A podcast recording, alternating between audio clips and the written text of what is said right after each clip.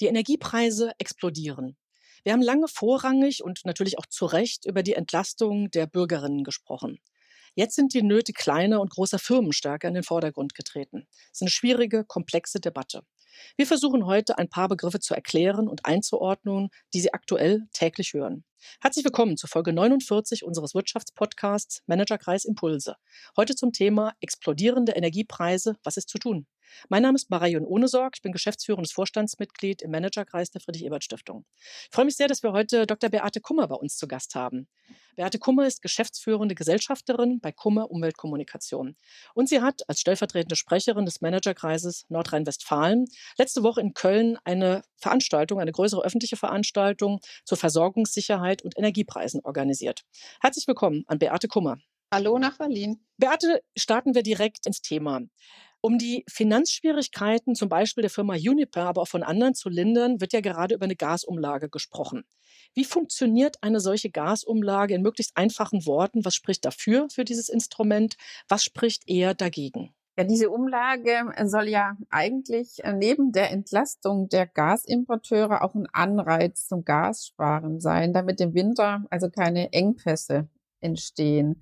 Ja. Zurzeit merken schon viele Gaskunden noch nichts von diesen höheren Preisen, weil ja letztendlich bei den meisten Kunden auch eine, eine Preisbindung mit deren jeweiligen Anbietern vereinbart ist. Also Insgesamt betrachtet will also die Bundesregierung verhindern, dass die sogenannten systemrelevanten Gasimporteure, wozu beispielsweise auch Uniper gehört, pleite gehen und auch Lieferausfälle drohen.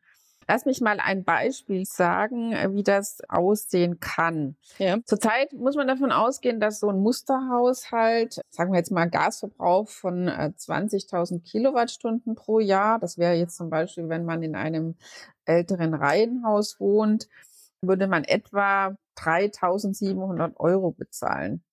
Die neue Gasumlage beträgt nun ab 1. Oktober 2,419 Cent pro Kilowattstunde. Das bedeutet dann, also bei diesem Jahresverbrauch von 20.000 Kilowattstunden und an einer angenommenen Wohnfläche von etwa 100 Quadratmeter würden da nochmal on top 483 Euro dazukommen. Nun hat unser Bundeskanzler ja angekündigt, dass auf die Gasumlage nicht die volle Mehrwertsteuer erhoben wird, also nicht die 19 Prozent, ja, genau. sondern nur die 7 Prozent. Eine volle Befreiung der Mehrwertsteuer konnte man EU-rechtlich allerdings nicht durchsetzen. So, nun was passiert mit diesen Einnahmen? Also entlastet werden sollen ja nun die Energieunternehmen, die also Gas importieren. Und die bekommen ja heute deutlich weniger Gas aus bekannten Gründen wegen dem Ukraine-Krieg und wegen den Problematiken mit Russland. Weil nun Russland insgesamt weniger Gas liefert, müssen also diese Gasimporteure Gas zu viel höheren Preisen einkaufen. Und diese Mehrkosten die können halt in vielen Fällen ganz einfach nicht auf die Gaskunden äh, weitergegeben werden, weil es eben auch oft Verträge gibt mit Festpreisen und langen Laufzeiten. Nun müssen also diese Importeure bis Ende September tatsächlich auch die Mehrkosten selbst tragen.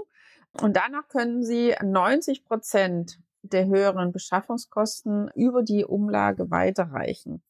Allerdings ist es so, und das wird äh, natürlich dann doch nochmal zu Ärger führen, dass diese Einnahmen aus der Gasumlage, man rechnet mit etwa 30 Milliarden, auf wahrscheinlich nur drei Unternehmen verteilt wird. Mhm. Und das ist natürlich schon extrem. Aber gibt es auch Alternativen? Also die werden ja auch in den verschiedenen Foren diskutiert. Natürlich jetzt auch eine Alternative gegeben, weil es ist natürlich ein wirklich bürokratisches Monster, auch für die kommunalen Stadtwerke. Man hätte natürlich auch die betroffenen Unternehmen, man rechnet damit, es sind vielleicht etwas mehr als eine Handvoll, direkt unterstützen können. Und du hast gerade die Gründe erklärt, auch das als mögliche Alternative. Aber es gibt vermutlich keine einfache Antwort darauf, was jetzt der bessere Weg ist. Es gibt sicher keine einfache Antwort und es ist ja auch beschlossen. Das ist völlig korrekt. Ja.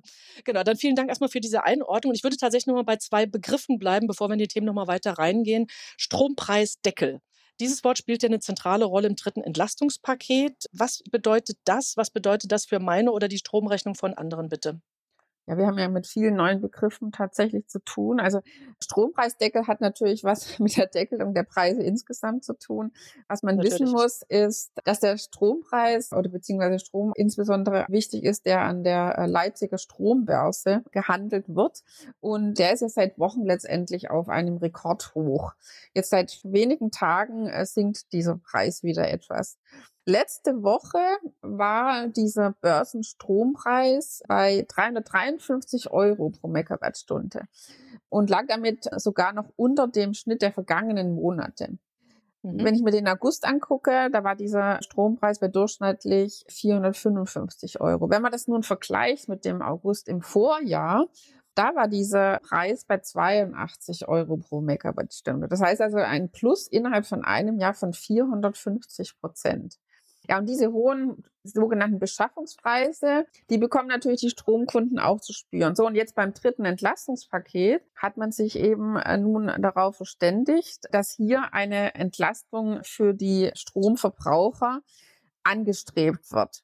So, und jetzt, was man hier daraus schon entnehmen kann, also die Abstimmung dazu hat in der letzten Woche stattgefunden, dass der Strompreis Deckel bei 30 Cent pro Kilowattstunde liegen soll und insgesamt angesetzt wird für 75 Prozent des Durchschnittsverbrauchs eines Haushalts. Mhm. Was bedeutet es zum Beispiel konkret? Also wenn ich jetzt zum Beispiel Single-Haushalt habe, dann wird er zum Beispiel bei etwa 1400 Kilowattstunden gedeckelt.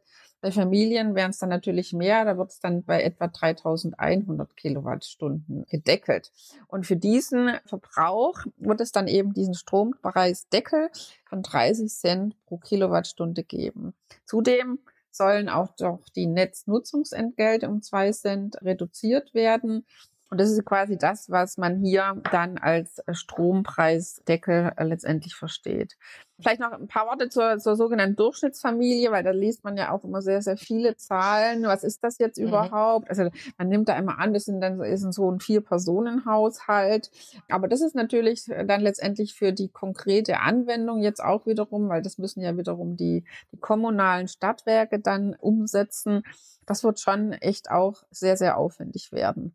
Ja, mit einer Deckelung halt würde diese Familie jetzt bei einem Verbrauch von 5000 Kilowattstunden im Vergleich zum durchschnittlichen Strompreis, der war dann so bei fast 40 Cent pro Kilowattstunde, um etwa 350 Euro entlastet mhm. pro Jahr. Aber was ich auch noch kurz erwähnen möchte, ist eben, das wird ja bei den ganzen Diskussionen oft vergessen, die größte Entlastung findet natürlich statt, wenn ich Strom spare. Ja, und da gibt es ja viele Möglichkeiten. Zweifellos.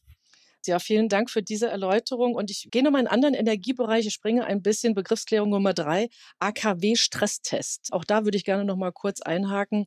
Wie muss man sich das vorstellen, so ein AKW-Stresstest? Was passiert da? Ich wundere mich ja persönlich, dass der Ausstieg vom Ausstieg aus der Atomenergie wieder besseres Wissen aus meiner Sicht wieder Zuspruch hat. Vor allem, wenn man nach Frankreich schaut, wo die AKWs ja gerade nicht die Energiekrise auffangen. Oder jetzt ganz aktuell ist ja sehr scharfe Kritik an den Schweizer Plänen eines Endlagers an der deutschen Grenze gibt. Welche Argumente zu diesem Thema AKW-Stresstest, AKWs haben bei eurer Konferenz letzte Woche eine Rolle gespielt? Also tatsächlich haben wir so viele Themen letzte Woche besprochen, dass wir ja. da gar nicht mehr dazugekommen sind. Lag vielleicht auch daran, dass wir jetzt, sage ich mal, im unmittelbaren Umfeld NRW gar keine AKWs haben. Aber ich will mhm, trotzdem ja. kurz was dazu sagen. Also bei diesem Stresstest geht es eben um die Risikobeurteilung generell der Stromversorgung. Und dieser Stresstest wurde eben äh, durchgeführt bezüglich der vier deutschen Stromnetzbetreiber. Das sind 50 Hertz, Amprion, Tenet und Transnet Baden-Württemberg. Und die Ergebnisse wurden letzte Woche präsentiert war halt notwendig geworden, diese Risikoanalyse, weil wir es ja mit ganz, ganz vielen Problematiken zurzeit zu tun haben. Die wichtigsten Ursachen für die Engpässe sind halt, dass zum Beispiel die von den französischen Atomkraftwerken derzeit 32 vorübergehend abgeschaltet sind, vom Netz genommen genau. sind. Das ist etwa die Hälfte der französischen Atomkraftwerke. Dazu kommt als zweiter Aspekt, die wissen wir, wegen der Klimakrise sind die Pegel in den Flüssen ganz Europas extrem niedrig. Das bedeutet, dass Kühlwasser für die Kraftwerke nur sparsam zur Verfügung steht und eben der Kohletransport für die Kohlekraftwerke nicht gesichert ist. Und zudem, was Wasserkraft angeht, dass eben auch die Wasserstände in Speicherseen Österreich, Schweiz und Norwegen extrem niedrig sind, sodass auch diese Kraftwerke nicht mit voller Kraft laufen können. So, deswegen hatten dann eben die, die Wirtschaftsministerium entschieden, dass eben ein Stresstest durchgeführt wird, um, um zu schauen, ob die drei noch verbliebenen Atomkraftwerke in Deutschland tatsächlich jetzt Ende des Jahres vom Netz gehen oder nicht doch weiterlaufen sollen. Und aus diesem Stresstest haben wir eben jetzt entnommen, dass noch zwei weiterlaufen sollen, und zwar zwei in Baden-Württemberg und Bayern, ISA 2 und Neckar-Westheim. Vielleicht Gut. noch ein paar Worte ja. zu dem mhm. Endlager, Marei, wenn ich das noch ja. kurz erwähnen darf. Ich war gestern beruflich in Freiburg und habe die Badische Zeitung gelesen. Und mhm. dort gibt es natürlich extreme Bedenken ja, zu diesem geplanten Endlager, was ja direkt an der deutsch-schweizer Grenze errichtet werden soll, südlich von Hohentengen. Und äh, da gab es natürlich wirklich mehrseitige Berichte dazu. Und die Furcht ist riesig. Also man will halt da jetzt versuchen, die Betroffenen stärker einzubeziehen und was man dort lesen konnte, war halt, es ist natürlich eine Riesenverantwortung, weil man muss ja letztendlich für eine Million Jahre Sicherheiten hier haben. Genau. Was bedeutet für 33.000 Generationen? Aber die Frage ist halt schon, wer kann wirklich dafür Verantwortung tragen? Vielen Dank, ja. Schauen wir nach vorne. Also wir haben uns jetzt relativ Zeit genommen, aber trotzdem natürlich noch ein paar Punkte. Wie geht es zukünftig weiter? Das ist gerade besonders schwierig zu beurteilen. Nochmal zurück zu den Strompreisen. Was glaubst du, wie sie sich langfristig entwickeln? Ist davon auszugehen, dass wir wieder ein Vorkrisenniveau erreichen können? Also ganz ehrlich, Maria, ich äh, glaube, das ist ein bisschen wie Glaskugel lesen. Also ich gehe ehrlich gesagt nicht davon aus, dass wir kurz mittelfristig das Vorkrisenniveau erreichen, weil letztendlich sind ja diese Strompreise auch explodiert wegen den Problematiken mit Russland, aber auch natürlich wegen der Klimakrise und aber auch wegen dem verzögerten Ausbau der Infrastruktur für erneuerbare Energien. In allen Bereichen zeichnet sich derzeit nicht wirklich eine Lösung ab. Deswegen gehe ich selbst nicht davon aus, dass wir zügig das Vorkrisenniveau erreichen können. Wenn wir beim Strom bleiben, der Druck auf die Stromnetze wird ja voraussichtlich zunehmen. Also das hat damit zu tun, dass stromgeführte Heizungen eingesetzt werden, dass die E-Mobilität weiter fördern wollen. All das sorgt für einen höheren Bedarf. Was bedeutet das, also eher mal kommunal geschaut, für die Infrastruktur der Stadtwerke? Ja, der Druck auf die Netze und damit auf die Stadtwerke ist enorm. Die Susanne Fabri, die ist ja Vorständin der Rheinenergie, die letzte Woche bei uns da war und auch selber zuständig ist für Netze und Infrastruktur, hat halt gesagt, dass sie eben auch mit massiven Engpässen im Stromnetz in Köln, im Kölner Umfeld rechnen weil man muss halt heute auch sehen, es gibt halt immer mehr private Verbraucher, die sich jetzt stromgeführte Wärmepumpen zulegen. Die werden im Winter angemacht und da kann es tatsächlich auch regional natürlich zu Engpässen oder eben auch tatsächlich Stromausfällen kommen. Aber sie hat berichtet, nicht nur private Haushalte rüsten da auf an der Stelle. Auch die industriellen Verbraucher investieren derzeit massiv in stromgeführte Wärmepumpen. Die haben natürlich eine, eine unglaublich große Leistung und sind dann damit eben auch hohe Stromverbraucher. Aber letztendlich müssen sich diese Stadtwerke darauf einstellen. Da gibt es keine einfachen Lösungen, weil ein Netzausbau dauert. Man braucht da einen Vorlauf, man muss hohe Investitionen tätigen. Und insofern gibt es da kurzfristig tatsächlich keine Lösung. Aber mittelfristig mhm. gibt es bestimmt Lösungen. Also es wird ja zukünftig auch mehr auf, auf digitale Lösungen gesetzt. Also da geht es dann um, um intelligente Netzsteuerung, um Lastenmanagement. Aber auch, wenn wir nochmal einen Blick auf die Elektromobilität legen, auch darauf muss man, sage ich mal, schauen, weil die äh, großen Speicher in den Elektrofahrzeugen, die können letztendlich eben auch als Speicher für Netzüberlast oder Unterlast letztendlich genutzt werden. Das heißt, da kommt dann das Stichwort bidirektionales Laden ins Spiel wo man halt heute mhm. noch Probleme hat, aber letztendlich können wir eben ein- und ausspeichern mit den Elektrofahrzeugen auch zukünftig möglicherweise auch das Netz entlasten. Genau, das wäre natürlich hilfreich. Andererseits läuft ja auch die Debatte über Netzausbau, der beschleunigt werden muss. Und da gibt es ja nun einen Konsens darüber, dass die Anforderungen aus dem Genehmigungsrecht zu hoch sind. Das ist also politisch als Thema auch nicht nur erkannt, sondern daran wird ja auch gearbeitet. Es gibt Vorschläge dazu. Wo stehen wir da? Oder gibt es da anders gefragt so den einen Punkt, wo man sagt, okay, das ist jetzt etwas, was noch bearbeitet werden muss, was vielleicht noch nicht so zentral in der Debatte ist? Da muss dringend was passieren. Ja, also der Netzausbau mhm. muss forciert, der muss beschleunigt werden. Wir haben hier das sogenannte Bundesbedarfsplangesetz, was mhm. Äh, für den äh, beschleunigten Ausbau der Stromnetze hier von äh, wirklich elementarer Bedeutung ist. Und zudem wurde auch an der Stelle das Energiewirtschaftsgesetz geändert, um eben Netzplanung, Ausbau und Betrieb letztendlich zu forcieren, zu, zu verbessern, zu beschleunigen. Und diese gesetzlichen Änderungen, die stehen auch alle im Zusammenhang mit dem Klimaschutz-Sofortprogramm. Und deswegen wird man eben auch zukünftig, also Klimaziele, die halt einfach da sind, Treibhausgasneutralität als Stichwort, müssen eben damit verknüpft werden. Was die Problematik eben immer war und auch mit Sicherheit auch zukünftig teilweise noch sein wird, dass beim Netzausbau einfach ein Planfeststellungsverfahren Öffentlichkeitsbeteiligung notwendig mhm. ist. Das heißt, es werden Betroffene angehört.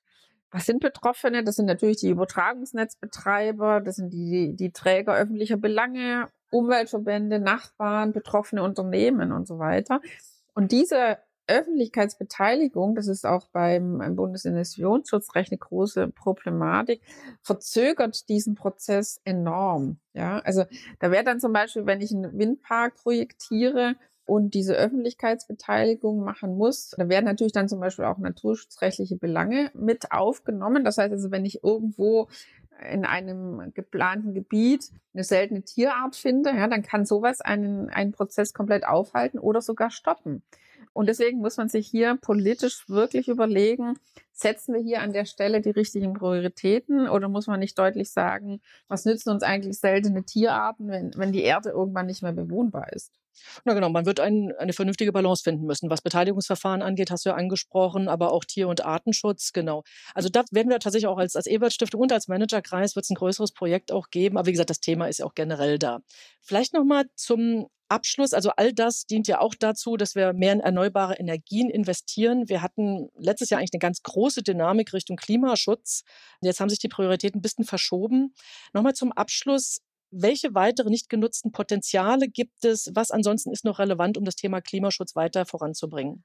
Ja, wir wollen ja klimaneutral werden bis 2045 und Deutschland, aber auch natürlich alle Nationalstaaten, alle EU-Mitgliedstaaten etc. müssen da extrem viel tun, um 80 bis 95 Prozent ihre Treibhausgase zu reduzieren. Und das sind halt alle Bereiche angesprochen, ja, die Wirtschaft, mhm. die Politik, die Kommunen, aber auch die Konsumenten. Jeder muss was tun, alle müssen an einem Strang ziehen. Und das betone ich immer wieder, egal wo ich bin, jeder kann ja was tun, ja. Das ist so einfach. Weniger heizen, weniger reisen, weniger Fleisch essen, nur als paar Stichworte. Was ich auch noch gerne anbringen möchte, wir sind ja hier im Managerkreis der Friedrich-Ebert-Stiftung, teilweise eben SPD-Genossen, Genossinnen. Ich bin auch Vorsitzende einer Energiegenossenschaft hier im Bonner Raum. Wir haben 80 Genossen und Genossinnen. Und jeder dieser Genossen ist Miteigentümer einer Photovoltaikanlage. Was mhm. wir allerdings feststellen ist, wenn wir regional was tun wollen, also in Richtung Installation neuer Photovoltaikanlagen oder Windparks, stoßen wir auch auf bürokratische Grenzen. Also wir könnten viel mehr, viel schneller Flächen auf Rathäusern, Turnhallen oder Schwimmbädern installieren. Aber es gibt dann eben auch notwendige Ausschreibungsbedingungen. Und da stehen wir dann wiederum im, im Wettbewerb mit den größeren Stadtwerken. Und wenn man halt als, als Genossenschaft ehrenamtliche Vorstände hat und auch nicht ausschließlich gewinnorientiert ist, dann ist es ein, auch ein bisschen ein ungleicher Wettbewerb, ja, wenn wir uns dann mit den Stadtwerken messen müssen. Und das führt dann halt vor Ort ganz oft dazu, dass die Projekte ewig lange dauern oder eben gar nicht realisiert sind, weil sie für uns zu aufwendig sind als Genossenschaft und für Stadtwerke vielleicht nicht wirklich wirtschaftlich. Mhm. Wobei tolle Ansätze, wo ich auch hoffen würde, dass da in Zukunft mehr Dynamik reinkommt. Was man insgesamt tun kann, was, was sicher auch noch deutlich ungenutzte Potenziale sind beim Klimaschutz, ist die Nutzung des grünen Wasserstoffs, was wir heute ja auch eigentlich überall lesen. Aber auch dafür ist natürlich der massive Ausbau erneuerbarer Energien notwendig. Denn wenn ich Wasserstoff produziere, brauche ich Elektrolyseure und die sind wiederum basierend auf Wasser. Wasser muss vorhanden sein, aber eben auch Strom. Und der Strom soll halt bestenfalls für grünen Wasserstoff natürlich von erneuerbaren Energien kommen.